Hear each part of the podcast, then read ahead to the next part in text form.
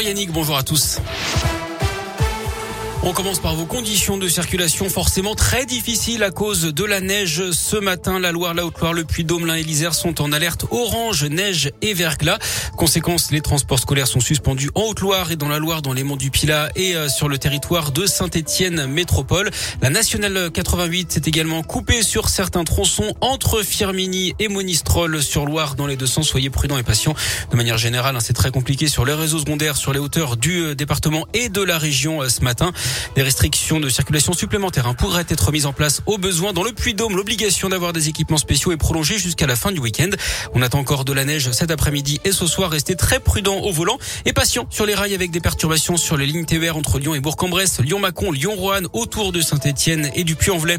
Les prix des carburants qui baissent aujourd'hui, moins 18 centimes. La mesure va durer 4 mois. Les tarifs avec les remises sont bel et bien affichés hein, sur les panneaux des, aux entrées des stations, contrairement à ce qu'avait annoncé le gouvernement dans un premier temps.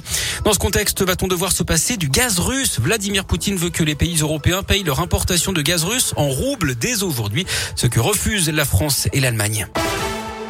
Dans la Loire, le maire de Saint-Éan a succombé à une intoxication par les fumées. C'est ce qui ressort de l'autopsie de l'élu décédé brutalement vendredi dernier. Son corps avait été retrouvé sur une parcelle boisée de sa propriété où il faisait de l'écobuage.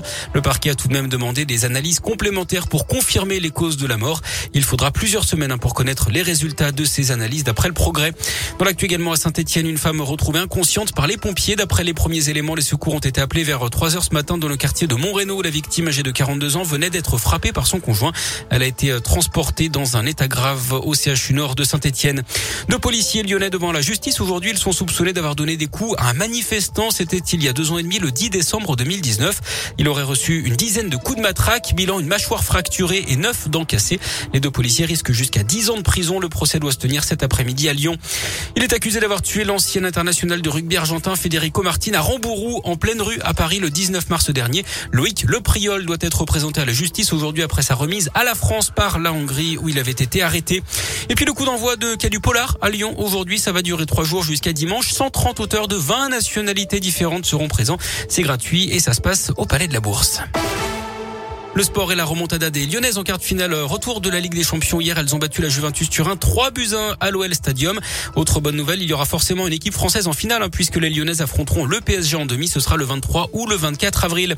L'actu foot, c'est aussi le tirage au sort de la phase de groupe de la Coupe du Monde au Qatar qui aura lieu en fin d'année. C'est à partir de 18h. Les Bleus sont tête de série hein, pour ce prochain mondial. C'est-à-dire qu'ils éviteront notamment des cadors de la compétition. On citera notamment la Belgique, le L'Argentine, l'Espagne ou encore l'Angleterre. Le tirage au sort donc de ce mondial, ce sera à partir de 18h. Oh, merci beaucoup.